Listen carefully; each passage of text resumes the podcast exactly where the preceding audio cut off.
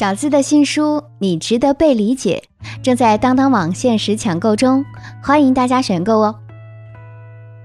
我知道能触动你的，从来都不是别人的故事，而是别人的故事里藏着你自己的心事。嗨，我是小资，就是那个读懂你的人。前几天啊，一则女护士因拒绝陪领导吃饭而遭开除的新闻上了微博热搜。听说办理离职的当天，领导给女护士发信息说：“给你个忠告，做事学习可以慢，但是一定要领会领导，并且听从领导的指示去做。”这赤裸裸的职场潜规则，让人即使站在阳光下也觉得浑身发冷。有位粉丝也曾跟我倾诉过类似的秘密，他们单位的领导对他颇为照顾，两人合作很合拍。领导经常当众夸奖他。最开始，由于他已经结婚了，并没有往其他方面想。可渐渐的，领导经常倾诉自己婚姻的不幸，表达内心的痛苦，还多次暗示，如果他愿意，可以给他更好的机会，让他在事业上有更大的发展。为了不给自己增添不必要的麻烦，他假装 get 不到，并拉开了和领导的距离。即使这样，在一次应酬之后。佯装醉酒的领导还是把他拉到酒店的角落里上下其手。当时碍于面子，他并没有很激烈的反抗。那天之后，领导多次以各种借口让他陪同参加各种饭局。在他一次次拒绝之后，领导甚至威胁他：“要是不干了，有的是人想要坐这个位置。”他说自己用了很长的时间去反思，是不是他曾经暗示或者纵容过他。又或者是自己的工作方式不当，才让他对自己下手。那段时间，这些想法几乎把他搞崩溃。直到他从那家公司离职，才发现，原来不是自己有某种问题，而是那个男人本身就想利用职位来满足自己的私欲。还好，他坚持住了底线，才没有被拖入深渊。网络上曾经有这样一段话。对于女性而言，最让人恶心的，从来都不是明晃晃的侮辱和伤害，那些渗透在日常伪善下的一点一滴，以及无孔不入的骚扰和歧视，才是真正击垮一个人的利器。根据调查统计，全国有百分之九十点七的职场女性都曾遭受过来自上司或者同事的性骚扰，平均每三个女性就有一个正在忍受尴尬的邀约和聊天。而在这些受访者里，只有不到百分之三十的人选择了反抗。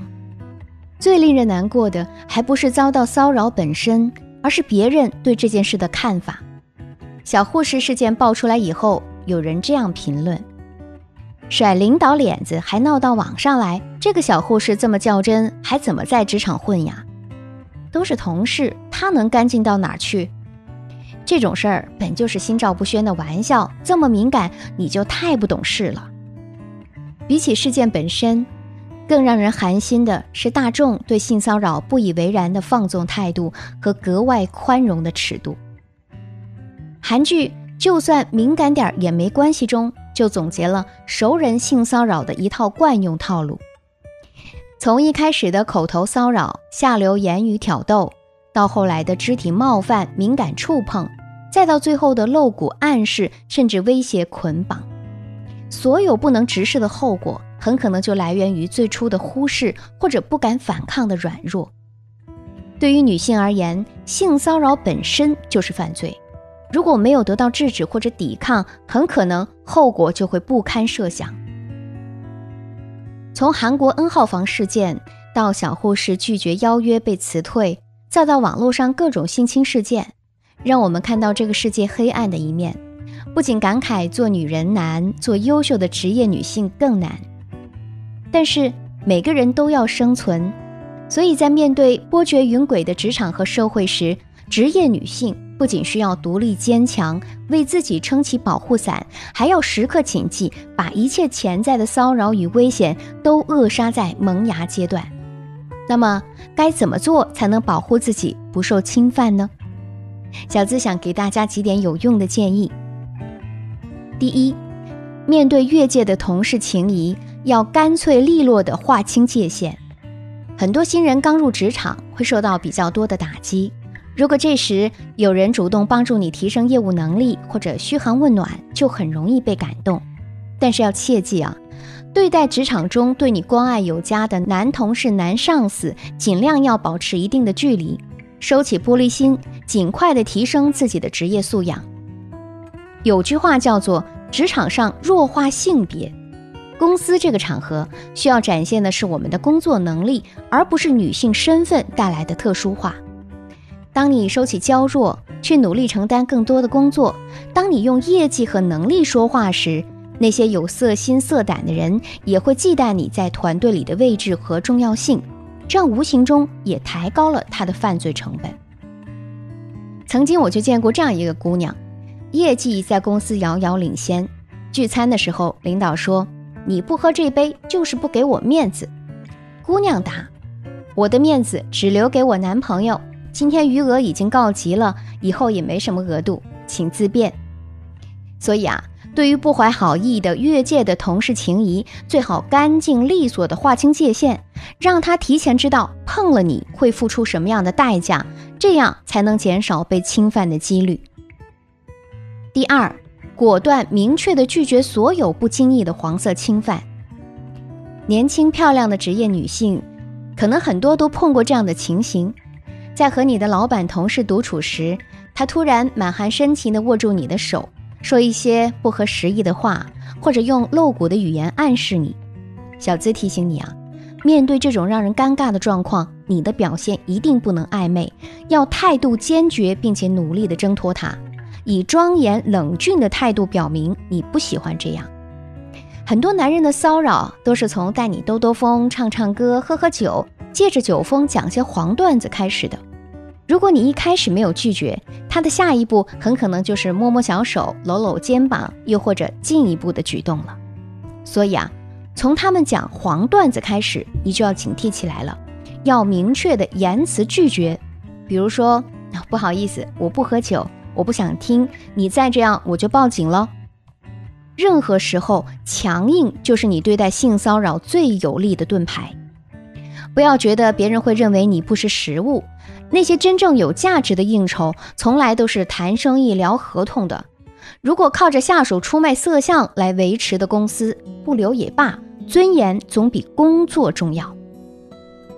第三，职场中不要贪图男人给的小恩小惠。